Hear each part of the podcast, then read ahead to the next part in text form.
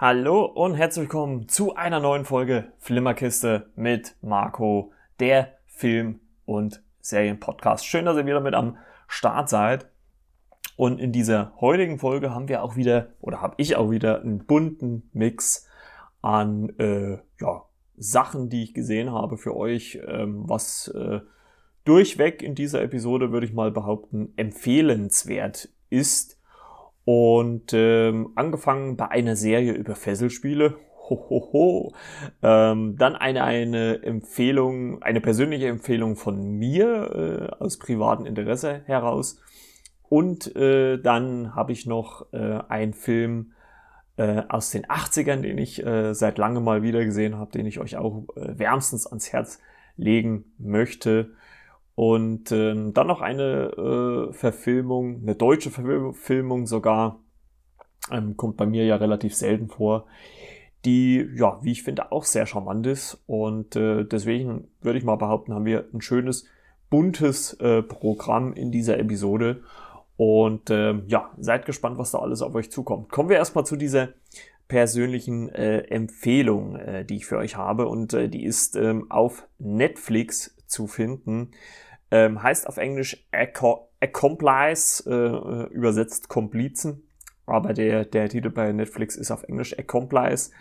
Ähm, ist eine, ja, eine Doku, würde ich noch nicht mal sagen. Es ist eine eine, eine Dokum, ja, obwohl, ja, es ist irgendwie eine, eine visuelle Hommage an äh, das Mountainbiken. Also man äh, sieht in dieser, in diesem Film, der so eine knappe Stunde geht, ähm, berühmte, äh, vorwiegend, glaube ich, amerikanische Mountainbiker, die äh, in verschiedenen Teilen ähm, der Erde äh, ihrem Hobby, ihrer Leidenschaft nachgehen. Und äh, da ich ja auch äh, passionierter Mountainbiker bin, also zwar nicht im Downhill, sondern halt ganz normal, ähm, war das schon rein visuell richtig cool anzusehen. Ähm, ist äh, seit 8. Juli schon auf Netflix verfügbar, aber das ist halt wieder mal so eine, ja, wie soll man das sagen, so eine, so eine äh, äh, Algorithmus, ich kam jetzt nicht auf den Namen, äh, Algorithmus-Sache, ne? Weil normalerweise ähm, kriegt man ja sowas dann immer nicht angezeigt und so weiter und so fort. Und ähm, hier ist das dann halt dann nochmal äh, eine andere Geschichte. Und auf jeden Fall ähm, kann ich das nur empfehlen. Es sind tolle Bilder, äh, tolle Aufnahmen, äh, visuell sehr beeindruckend, toll gemacht, auch teilweise sogar mit äh, äh, Super 8 äh, Kamera.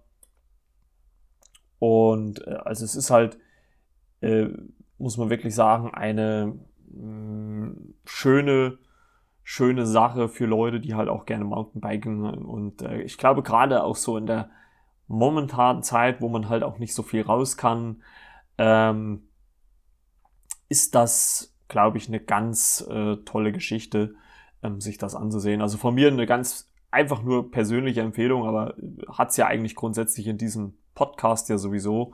Und ähm, allerdings halt auch, weil es halt mein Hobby ist, ähm, bin ich da äh, schwer begeistert gewesen, habe mich gut unterhalten. Kann man halt auch so ein bisschen nebenbei gucken. Man kann sich von diesen Bildern ähm, schön berieseln lassen, die halt äh, teilweise, gerade wenn es dann halt in, an diese Downhill, Downhill-Action geht, ähm, ja, mit ja, toller Musik untermalt ist, also äh, sehr, sehr äh, Hip-Hop-lastig oder Beats-lastig, also ähm, richtig toll und ähm, kann ich auf jeden Fall äh, wärmstens euch ans Herz legen.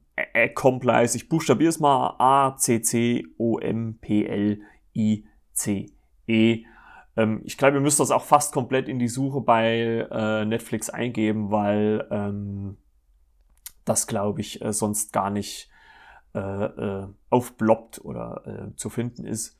Ähm, bei mir ist es auch durch Zufall wirklich erst äh, aufgestoßen. Ich habe nämlich eine, einen Film geguckt ähm, und danach äh, gibt ja dann immer diese drei Kacheln, die dann aufkommen, was, was man so als nächstes gucken kann, sollte, dürfte, wie auch immer. Und äh, da ist das dann mit aufgetaucht und äh, ich weiß auch gar nicht warum. Ich habe eigentlich noch gar nichts geguckt, was äh, mit Fahrrädern äh, irgendwie zu tun hatte. Aber ich fand es ganz cool. Wie gesagt, kann man so, so nebenbei ein bisschen laufen lassen. Von mir eine ganz äh, persönliche Empfehlung auf jeden Fall. dann kommen wir mal zu den äh, Fesselspielen, äh, könnte man zumindest äh, so nennen. Ähm, es geht um die Netflix-Serie Bonding. Ähm, da ist äh, am 27.01. jetzt 2021 äh, die zweite Staffel an den Start gegangen mit acht Folgen. Äh, die erste Staffel ist schon ein bisschen länger her, die ist schon im April 2019 äh, an den Start gegangen auf Netflix. Ähm, relativ kurz, muss man sagen. Also das Besondere an der Serie ist, dass die Folgen gerade mal so hm, eine Viertelstunde lang sind, also meistens so 15, 16 Minuten. Also wenn man dann den Abspann abrechnet, würde ich mal sagen, ja, netto wahrscheinlich wirklich äh, 15 Minuten, also eine Viertelstunde länger sind da die Folgen nicht. Und ähm, wie man sich schon anhand des Titels ja ein bisschen äh, denken kann, geht, geht es um, ja, äh, ähm, äh, um Bondage äh, quasi, oder es spielt zumindest eine große äh, äh, Rolle in der Serie. Und äh, Bondage, da habe ich mir einfach mal den Wikipedia-Eintrag rausgesucht. Äh, Bondage bezeichnet innerhalb der BDSM-Szene Praktiken zur Fesselung oder Einschränkung der Bewegungsfreiheit. Die Bezeichnung stammt aus dem Englischen und steht dort unter anderem für Unfreiheit und Knechtschaft. Und aufgrund der Folgenlänge hat sich das jetzt auch angeboten, die Serie jetzt nochmal durchzubingen. Also die erste äh, Staffel hat sieben Folgen. Also ist man ja rein rechnerisch bei nicht mal zwei Stunden pro äh, Staffel. Ähm, die zweite Staffel hat dann äh, acht Folgen, also da ist man bei knapp zwei Stunden. Also innerhalb von vier Stunden hat man die komplette Serie geguckt. Finde ich mh, mm, ganz angenehm, muss ich sagen, dass die Serie das äh, nicht zu lange ausspielt weil ich glaube, wenn man da auf eine Stunde oder so gehen würde, hm, wäre das schon wieder ein bisschen unpraktikabel für die Serie. Ähm, aber worum geht es denn eigentlich? Also man muss sagen, wenn die äh, erste Staffel anfängt, und deswegen halt Spoilerwarnung für die Serie, ne, muss ich äh, vorab schicken, ähm, wird man direkt reingeworfen. Man äh, sieht äh, quasi, ähm, man, man sieht quasi den äh, Charakter Pete, äh, gespielt von Brandon Scannell. Und ähm, ja, der steht vor irgendwie einer ja, in ultravioletten Licht äh, äh, beleuchteten Tür, äh, wird dort dann von einer ja, ziemlich aufgetagelten ähm, und anzüglich bekleideten Frau, oh, jetzt habe ich mich aber gut ausgedrückt, äh, äh, reingelassen, weil er seine Freundin Tiff äh, besser, besser bekannt als äh, ausgesprochen als Tiffany Chester, gespielt von Zoe Levin, äh, dort treffen soll.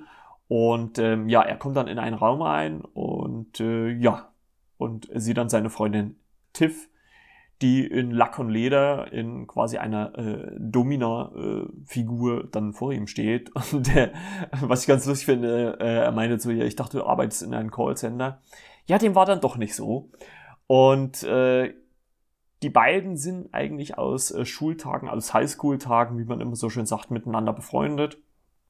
Und äh, Pete hat ähm, ja kurz bevor er Tiffany wieder trifft, also die haben sich quasi seit der Highschool nicht mehr gesehen, ähm, geoutet als äh, homosexuell.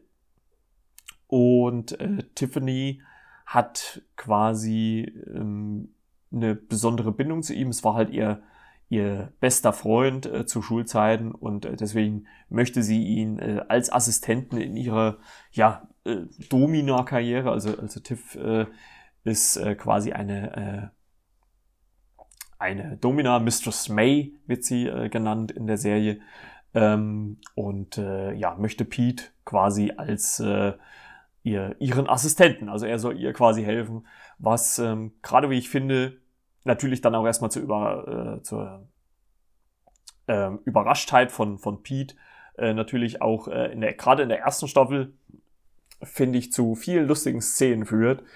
Und ähm, man lernt halt auch so ein bisschen das Leben äh, der beiden kennen. Also man merkt, dass Tiff ein schwieriges Verhältnis zu ihrer Mutter hat, dass ähm, Pete äh, natürlich auch Probleme hat mit diesem ja, Outing als, als ähm, homosexuell und ähm, er insgeheim halt gerne Comedian äh, werden äh, möchte, denn äh, er tritt dann immer in so einen Nachtclub in ähm, New York irgendwo auf und macht so Stand-up-Programm, also Comedy. und äh, baut dann halt auch äh, in diesen Auftritten, also am Anfang muss man, muss man auch sagen, ziert er sich sehr. Also die ersten Folgen ähm, bringt er oder schafft er es halt einfach nicht so viel äh, Elan oder so viel Mut aufzubringen, um dort ähm, dann äh, ja seinen Auftritt hinzulegen. Und allerdings die Arbeit mit äh, seiner Freundin Tiff ähm, erlaubt es ihm dann halt, also so habe ich zumindest den Eindruck gehabt, selbstsicherer äh, zu werden. Und ähm, man sieht halt die beiden innerhalb der ersten sieben äh, Folgen der ersten Staffel, äh, wie halt allerhand äh, skurrile Szenen natürlich auftauchen mit Kunden. Und was teilweise auch lustig ist, aber was ich finde, was die Serie richtig gut schafft. Und ähm, da ist irgendwie auch so, so das Blöde, dass ich eigentlich auf die Hintergründe nicht so wirklich was gefunden habe. Die Idee stammt nämlich von Writer Doyle. Ähm, allerdings habe ich zu dem nicht wirklich was gefunden. Ähm, also, also zumindest bei äh, Wikipedia steht da jetzt äh, nichts drinne. Und der führt nämlich auch Regie bei jeder Folge, beziehungsweise schreibt auch das Drehbuch. Und ähm, also mich würden halt einfach auch mal die Hintergründe interessieren, aber grundsätzlich muss man sagen, ähm, behandelt die Serie dieses, dieses BDSM, dieses äh, Dominatum, äh, würde ich mal behaupten, schon mit einem gewissen Humor. Allerdings äh, verliert die Serie nie die Achtung davor. Also es wird nicht ins Lächerliche gezogen. Und das finde ich eigentlich wirklich gut gemacht. Also es ist jetzt natürlich würde ich jetzt mal behaupten, keine Serie, die jetzt mich ohne Ende gefesselt hat, aber gerade durch dieses äh, Binge-Watching, durch diese äh, kurzen Episoden und, und ich finde gerade die erste Staffel hatte, hat auch noch eine große Leichtigkeit, was das angeht. Ähm, es werden natürlich, muss man halt auch sagen, natürlich nicht nur diese, diese Bondage- oder BDSM-Themen äh, äh, verhandelt in der ersten Staffel. Ähm, es geht dann quasi auch um, um Tiff, äh, die dann auch jemanden kennenlernt, äh, nämlich Doug, äh, gespielt von Mika äh, Stock, ähm, relativ unbekannter Darsteller. Also man muss sowieso sagen, dass der Cast wirklich recht unbekannt ist. Also gibt es eigentlich kaum Leute, die da äh, großartig hervorstechen. Und, und das äh, finde ich eigentlich ganz toll. Also es wird halt diese Beziehung noch aufgegriffen, auch, auch äh, Pete lernt noch jemanden kennen. Also es ist wirklich äh, so, so ein Mix aus, aus, aus äh, Beziehungskomödien, ähm, wie, wie gesagt, diese, diese, diese, äh, ich sag mal, humoristischen Anleihen in diesen, in diesen Bondage-Themen. Klar gibt's natürlich da arg skurrile Szenen, wo man vielleicht auch lauthals lachen kann, aber ich finde wirklich, es wird auf einem guten Niveau verhandelt. Also man macht sich da nicht lächerlich und ähm, ich, ich hätte jetzt wirklich nochmal zurückspulen müssen. Äh, Tiff sagt auch in der zweiten Staffel ähm, dann nochmal einen Satz, der, der ähm, eigentlich das Ganze recht gut äh, beschreibt. Also inhaltlich möchte ich gar nicht so viel drauf eingehen. Es ist bloß so, dass am Ende von Staffel 1 ähm, etwas passiert, was dann die Karriere von Tiff äh, äh, und im weitesten Sinne dann natürlich dann auch von Pete, der sich als, ähm, Assist äh, als ihr Assistent Carter nennt, ähm, dann Auswirkungen hat. Und die werden jetzt äh, in dieser zweiten Staffel aufgegriffen. Wie gesagt, es hat sehr, sehr lange gedauert, bis jetzt die zweite Staffel kam. Ähm, zwei Jahre fast, also äh, finde ich schon arg lang. Ähm, kann natürlich sein, dass das alles mit ähm, Corona zu tun hatte und so weiter. Ähm, kam auch, fand ich überraschend. Also es ist sowieso irgendwie im Moment so ein bisschen, also ich glaube, Netflix sägt auch momentan immer noch sehr viele Serien ab. Also ich habe auch ähm, eine andere Serie eigentlich drauf gehabt, da stand auch die ganze Zeit da, vierte Staffel oder eine neue Staffel kommt und äh, da ist mittlerweile auch das Banner verschwunden. Also ich habe dann schon echt äh, Bedenken, dass da eigentlich gar keine neue Staffel kommt. Ja, und die zweite Staffel ähm, setzt quasi äh, neun Monate nach der ersten an, nach dem Vorfall am Ende der ersten Staffel. Äh, welcher das war, möchte ich jetzt nicht erläutern. Das werdet ihr dann äh, in äh, der Serie sehen, wenn ihr die guckt. Äh, wie gesagt, acht Folgen, auch wieder alle eine Viertelstunde lang. Und ähm, da bekommt Tiff äh, aufgrund äh, der Situation aus Staffel 1 die Chance, sich zu rehabilitieren, indem sie einen, ja, wie soll man da sagen, so einen Lernkurs mitmacht, wo sie quasi ähm, ja, neue Sachen lernt, was das Sachen äh, BDSM, Bondage und so weiter angeht. Ähm, natürlich mit Kader im Schlepptau, ähm, um wieder auf ein ja, vernünftiges Niveau zu kommen, um auch wieder arbeiten zu können. Denn der Hintergrund des Ganzen ist halt das, dass TIFF das halt macht, um ihr Studium zu finanzieren. Und ähm, deswegen macht sie dann halt auch letztendlich den Kurs mit Kader mit. Aber man merkt, muss man sagen, dass die beiden sich auch ein bisschen voneinander ähm, entfernen. Also Pete äh, möchte halt gerne mehr dieser Comedian sein und möchte da ein bisschen mehr äh, Leidenschaft und Enthusiasmus reinstecken. Und ähm, ja, Tiff wird halt auch von ihrer ähm, ja, quasi Vorgesetzten oder, oder Lehrmeisterin auch nahegelegt, sich von ihm zu trennen oder zumindest zeitweise getrennte Wege zu gehen.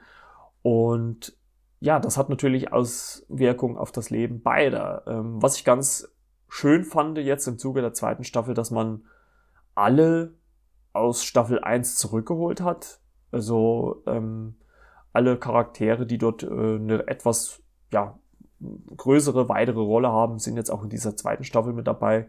Ähm, auch, auch Doug, auch Josh, der Freund von Pete.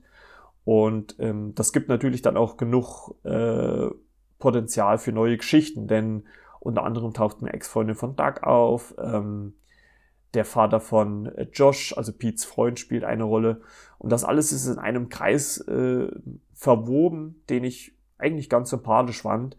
Und ähm, was letzten Endes aber auch darauf hinausläuft, dass die Freundschaft von Pete und Tiff auf ähm, ja, eine harte Probe gestellt wird und äh, sich das gegen Ende der zweiten Staffel auch in gewisse Bahnen ähm, niederschlägt. Ähm, welche das sind, werdet ihr dann sehen, wenn ihr die Staffel seht.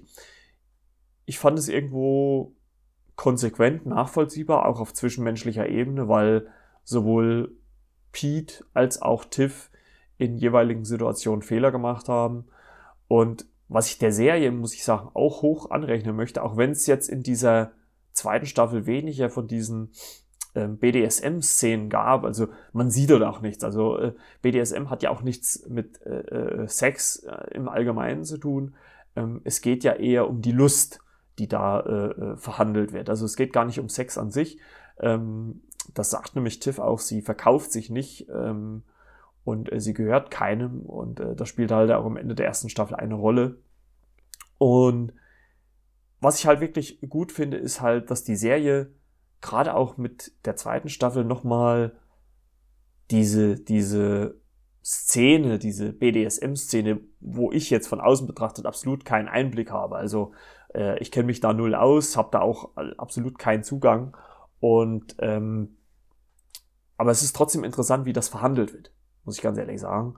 Und was das natürlich auch für Auswirkungen auf das Leben hat, auf das eigene Leben, auf ähm, Beziehungen, auf ähm, Zwischenmenschlichkeit, auch, auch Beziehungen natürlich zu den Eltern. Und das greift, finde ich, die Serie sehr, sehr schön auf. Und sie ist halt auch nicht werdend und ähm, unterhält das auch wirklich gut und ist, ich will nicht mal sagen, es ist ein Geheimtipp, aber es ist wirklich eine Serie, die ich finde, die gerade aufgrund auch der Folgenlänge, finde ich, durchaus ihre Berechtigung hat. Und gerade weil Netflix so gern ich Netflix auch habe, aber die machen halt auch viel Einheitsbrei und da sticht halt diese Serie so ein bisschen raus. Ne? Also die macht halt ein bisschen was anders. Ich würde natürlich nicht sagen, dass es jetzt die beste Serie aller Zeiten ist. Das definitiv nicht. Aber für mich muss ich ganz ehrlich sagen, ich habe mich gefreut, dass eine zweite Staffel kam. Es hat mich geärgert, dass es so lange gedauert hat. Aber von mir ist es auf jeden Fall ähm, eine kleine Empfehlung und ähm, ihr habt ja immer, äh, ich habe es ja auch schon äh, in einer anderen Folge gemacht, ihr habt ja so ein bisschen ein Bewertungssystem gefordert und ähm, ich will mal als Optimalfall 5 von 5, ne? also 5 ist natürlich super und da würde ich Bonding aus meiner Sicht schon eine solide ja, dreieinhalb bis vier sogar irgend sowas geben. Also ich finde, die Serie macht nicht sehr viel falsch und aufgrund, gerade aufgrund auch der Folgenlänge, dass man die relativ äh, schnell hintereinander äh, weggucken kann, macht, das, macht die Serie wirklich viel richtig und ähm, unterhält da wirklich sehr, sehr gut. Also von mir auf jeden Fall so eine kleine Empfehlung. Ich würde sagen, so, ja, eine gute Serie, ähm, sticht so ein bisschen aus dem Einheitsbrei, den Netflix sonst hat, hervor. Ähm, darüber werde ich äh, demnächst auch mal äh, sprechen, was da sonst noch so zum Tragen kommt. Und also auf jeden Fall eine kleine Empfehlung von mir. Bonding, zwei Staffeln, äh, insgesamt 15 Episoden auf Netflix verfügbar. So, und dann kommen wir jetzt äh, zu einem Film, den ich seit langem, also wirklich seit richtig langem mal wieder nachgeholt habe. Und ähm, drauf äh, gebracht hat mich äh, unter anderem ein, ein Podcast-Kollege, Dumbo äh, vom Mancave äh, Podcast, Grüße gehen raus. Der hat mich nämlich gefragt, äh, was ich so an 80er-Filmen so mag. Und ich musste dann erstmal, ja, ehrlicherweise erstmal so ein bisschen googeln, was gab's denn zu der Zeit überall. Also klar hat man so ein paar, ja, ich sage mal, Favorites, die einen so im, im Kopf rumschwirren. Und da ist mir ein Film ins Gedächtnis gekommen, den ich schon wirklich lange nicht mehr gesehen hatte und äh, den ich, ich will nicht sagen als kleines Kind geliebt, aber doch sehr gerne geguckt habe. Und ähm, er ist aus dem Jahre 87 und äh, da war ich zarte drei Jahre alt. Und äh, ich spreche von Die Reise ins Ich. Ähm, auf Englisch Inner Space, ähm, ironischerweise auf der DVD, die ich mir gekauft habe, äh, kam das sogar als Vorspann, also gab es gar keinen äh, deutschen Vorspann. Also Inner Space ähm, ist am 1. Juli 87 erschienen in den USA. Ähm, Regie äh, Joe Dante, der hat noch unter anderem viele andere tolle Filme eigentlich, wie ich gemacht. Kremlins, Kremlins 2, äh, Small Soldiers, äh, Piranhas, äh, meine teuflischen Nachbarn und so weiter und so fort. Also der ist wirklich ein sehr, sehr ähm, äh, umtriebiger Regisseur und der Film ist produziert worden von Steven Spielberg, also ähnlich wie es ähm, auch bei zum Beispiel Zurück in die Zukunft ist, äh, wo ja äh, Robert Zemeckis Regie geführt hat und ähm, ja, Steven Spielberg unter anderem produziert. Also der Film schlägt so ich würde mal sagen, von der Machart äh, in so eine Kerbe. Aber worum geht's denn eigentlich? Es geht um den Testpilot äh, Tuck Pendleton, der wird gespielt von Dennis Quaid.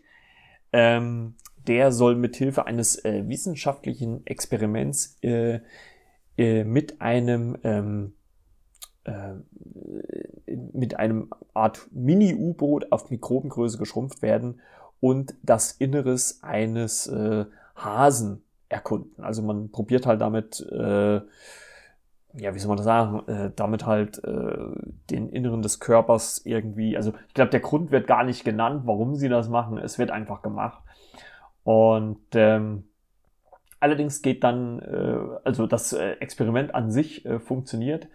Ähm, allerdings wird diese, werden die Wissenschaftler überfallen und ähm, Jack landet nicht in einem Hasen, sondern in den von Martin Short gespielten Jack Putter. Der ist ein, ähm, ja, wie soll man sagen, so, so Kaufhaus oder, oder Einkaufsmarktmitarbeiter, der eigentlich auch psychische Probleme hat, also ziemlich äh, angespannt ist und der bekommt äh, quasi äh, Tack injiziert und äh, ja, äh, Jack muss zusammen mit Tuck, der dann äh, über den Gehörgang mit ähm, Jack Kontakt aufnimmt, einen Weg zurückfinden. Man muss sagen, ähm, dass das letztendlich eigentlich auch relativ schnell passiert. Also Jack schafft es relativ schnell auch wieder diese, ähm, ja, dieses Labor wieder aufzusuchen. Allerdings äh, ja, gehen die Wissenschaftler oder die, zumindest die übrig gebliebenen Wissenschaftler ähm, oder Vorgesetzten quasi das Risiko ein, dass Tuck stirbt, beziehungsweise dass auch Jack stirbt, weil sie halt einfach dieses Mini-U-Boot, was jetzt Jack umhertreibt, einfach ja, auf Normalgröße äh, anwachsen lassen würden. Äh, oh nee, Moment, das waren die Bösewichte. das bringe ich was durcheinander. Ähm, ja, auf jeden Fall andersrum, äh, ich glaube, also die Guten gehen zumindest äh, das Risiko ein, dass Tuck äh, bei der ganzen Sache sein Leben lässt. Und ähm, aufgrund dessen, dass äh, Jack das äh, zusammen mit Tuck mitkriegt, äh, flüchtet Jack und muss nun einen Weg finden, Tuck wieder aus seinem Körper rauszubekommen. Ähm, es gibt natürlich dann auch noch diese Bösen, die wie gesagt zu Beginn äh, des Films auch dieses Labor überfallen und die wollen halt diese Chips, mit denen Tack geschrumpft wird, ähm, stehlen oder haben, um sie gewinnbringend ähm, zu verkaufen.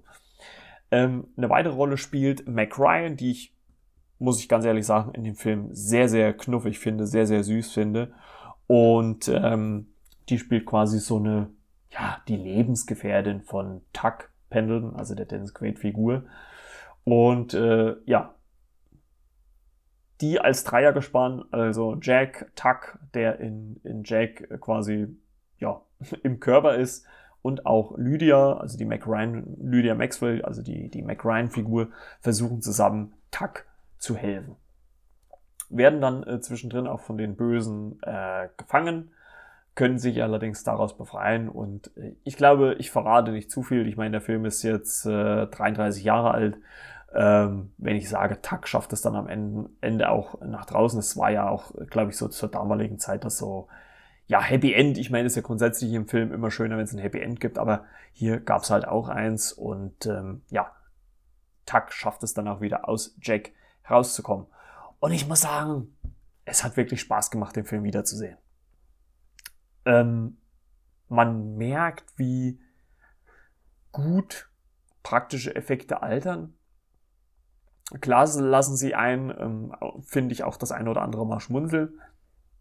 Aber wenn ich überlege, ähm, zu welcher Zeit der Film spielt, ähm, also 87 vor 33 oder jetzt, wenn man jetzt 2001, äh, 2021 nimmt, ja sogar vor 34 Jahren, ist das schon beeindruckend. Also was damals schon hinbekommen worden ist, also äh, da ziehe ich auch meinen Hut vor zurück in die Zukunft. Ähm, aber das ist ein anderes Thema, anderer Podcast. Und ähm, aber hier ist hier genauso. Also man merkt schon, dass so ein Filmemacher wie Steven Spielberg, der damals diesen Film halt mitproduziert hat, dahinter stand und da ein Auge drauf gehabt hat. Und ach, es ist einfach schön, dieses dieses Ganze zu sehen, wie man sich halt auch, finde ich, für Figuren ein bisschen mehr Zeit lässt. Also klar, der Anfang geht doch relativ zügig rum, muss ich sagen. Allerdings wenn ich es teilweise heutzutage mit den Figuren vergleiche ähm, oder mit dem, ja, wie soll ich das sagen, mit den Geschichten vergleiche, ähm, ist das nochmal äh, eine ganz andere Baustelle.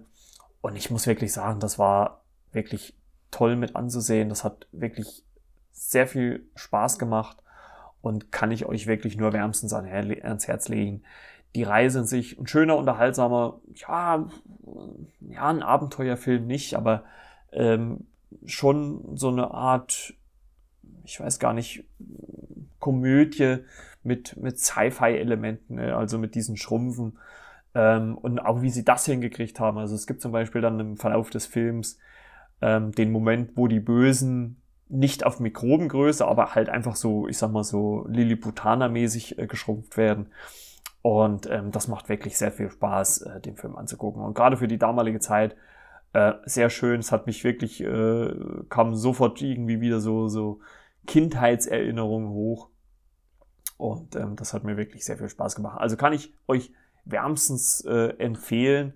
Ähm, müsst ihr, glaube ich, ähm, kaufen. Ich guck mal kurz. Also ja, also ist nirgendwo mit dabei.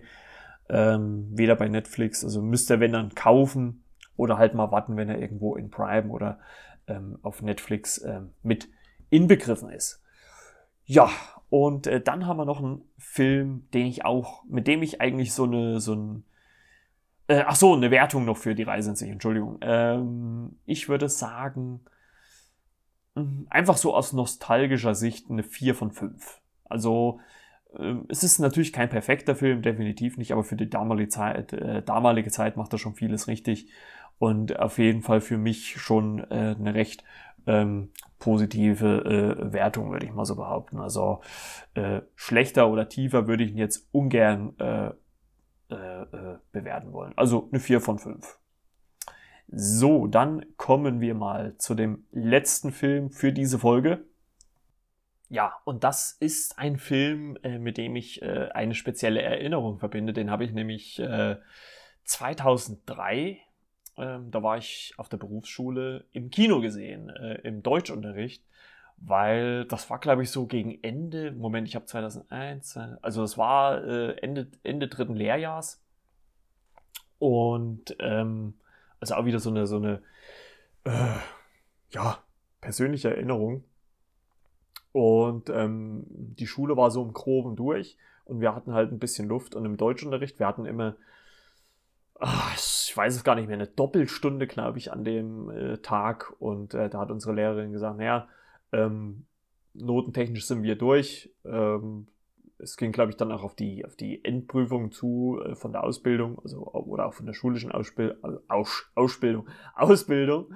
Und sie sagte, ja, äh, weil wir unweit vom äh, Kino waren, ähm, haben wir den äh, im Kino geguckt und sind dann dort rein und haben gesehen, Good bei Lenin. Ähm, wie gesagt, ähm, aus 2003, ähm, am 13. Februar wurde der released äh, in Deutschland. Äh, Regisseur war Wolfgang Becker und ähm, ja, worum geht's? Ähm, es geht äh, quasi um äh, die Wendezeit in Deutschland. Also ähm, das äh, quasi geht es darum, dass kurz vor dem Fall ähm, der Mauer fällt äh, Alex Mutter. Alex wird übrigens gespielt von äh, Daniel Brühl.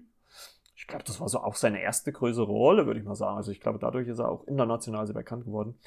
Äh, fällt Alex äh, Mutter, die wird gespielt von Christiane Kerner, äh, in, äh, durch einen Herzinfarkt ins Koma und ja, verschläft quasi die Wiedervereinigung. Und ähm, also für die, die es nicht wissen, Deutschland war ja mal geteilt. Und äh, im Herbst äh, 89 äh, gab es ja dann die Wende, den Fall der Mauer. Und aufgrund dieses Herzinfarkts und des Komas verschläft seine Mutter quasi äh, diese Wende und äh, den Siegeszug ähm, des äh, äh Kapitalismus.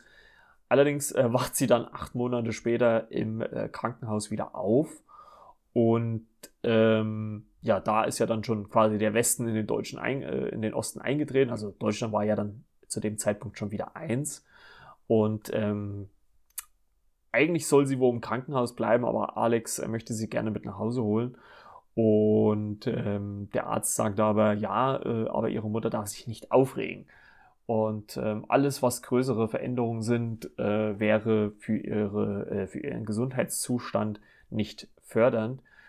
Ja, und äh, daraufhin bastelt quasi Alex, äh, also ihr Sohn Daniel Brühl, daran, ähm, ihr Zimmer und das, was sie sieht und mitkriegt, alles im Sinne der DDR weiterlaufen zu lassen. Also sei es Musik, sei es Fernsehsender, sei es Essen, ähm, sei es Kleidung. Also er versucht das alles beizubehalten, um halt ähm, ja seine Mutter sich nicht aufregen zu lassen, damit sie nicht wieder einen Rückfall bekommt oder noch einen Herzinfarkt bekommt. Und das ist wirklich, ähm, ich würde es zwar schon als Komödie bezeichnen und es gibt viele lustige Momente, aber es geht einfach, finde ich, auf so eine locker leichte Art mit dieser Wendezeit um und ähm, auch die Situation, in die Alex natürlich kommt, also wo er aus dem Müll quasi Gläser rausfischt, äh, macht dort die Etiketten ab, füllt dann was um. Also ähm, es gibt zum Beispiel eine ganz äh, coole Szene, wo er dann ähm, oder eine Szene, wo er in einen äh, Supermarkt geht, nach der Wende halt, und es stehen halt alles voll mit Markennamen, ne? Erasco und was weiß ich,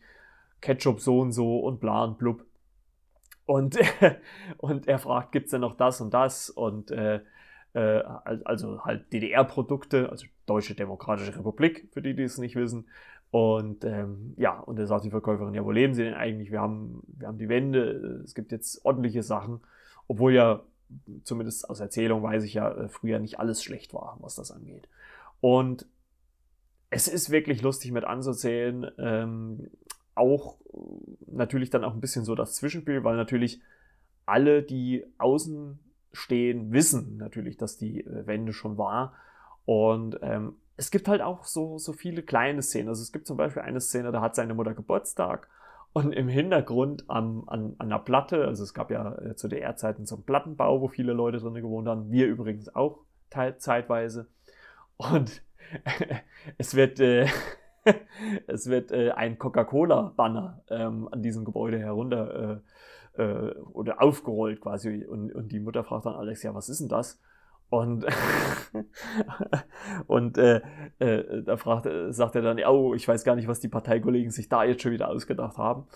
Und ähm, Alex arbeitet quasi als, äh, ähm, ja, ich weiß gar nicht, TV-Techniker in einem Betrieb und äh, zusammen mit einem Kumpel dort nimmt er dann auch Fake äh, äh DDR-Sendungen, also Nachrichtensendungen auf und stellt sich quasi dann auch vor so eine Coca-Cola-zentrale Gebäude und äh, behauptet quasi, dass äh, ja, Coca-Cola von der DDR erfunden worden ist.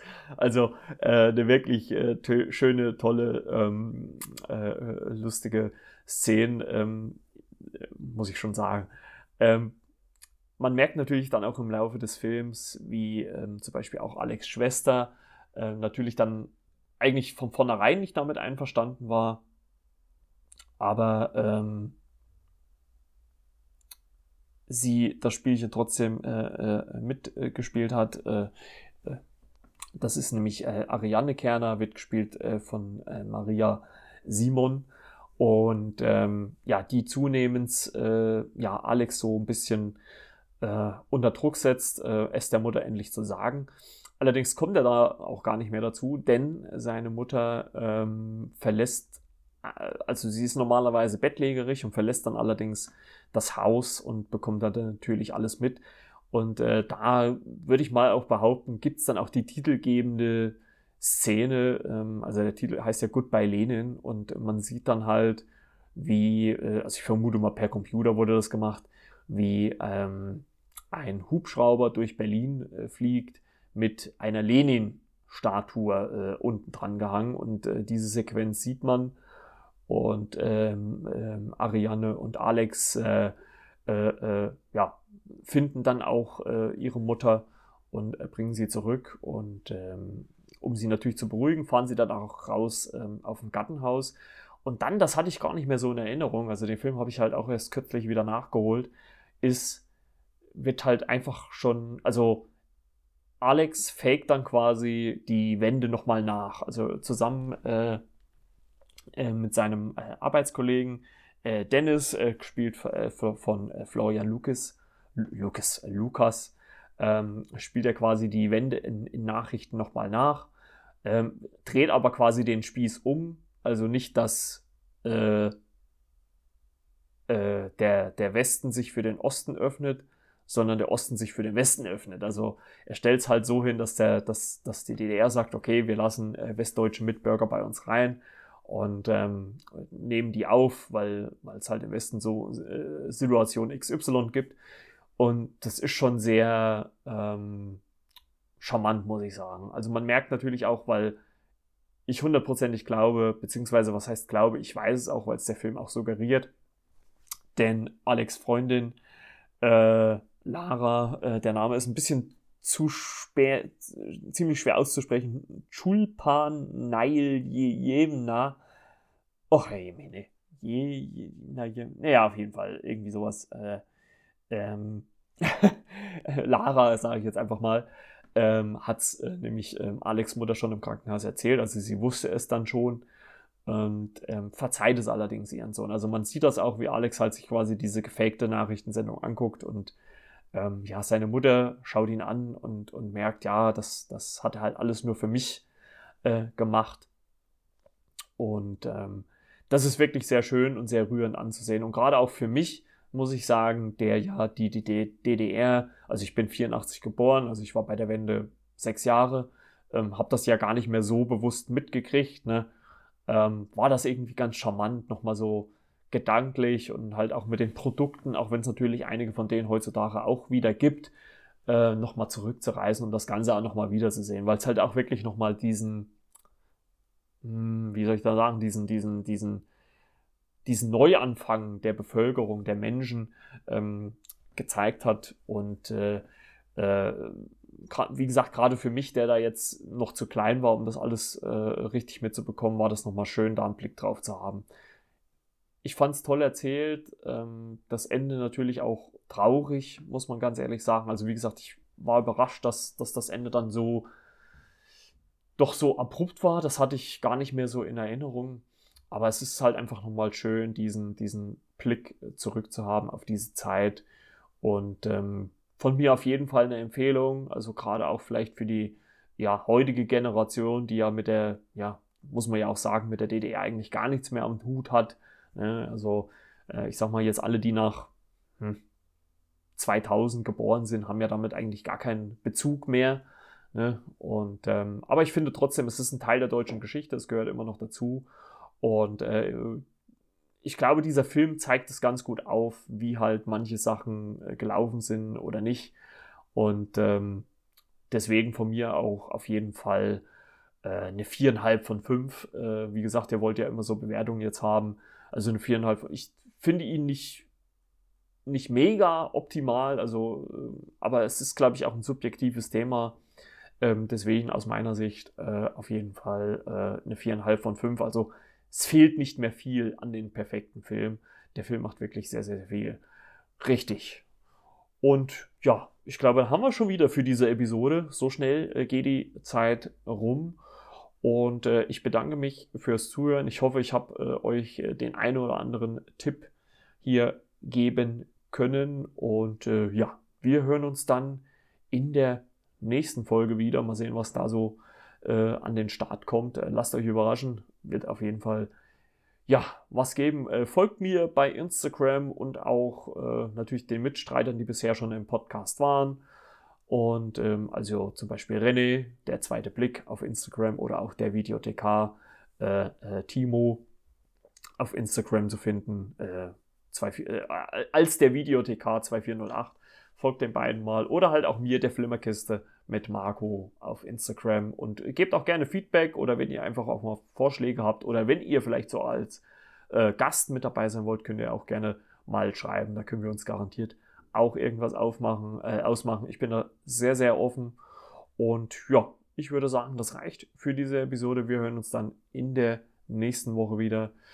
Äh, ja, bleibt gesund, passt auf euch auf und äh, wir hören uns. Bis denn dann. Ciao, ciao. Euer Margot aus der Flimmerkiste.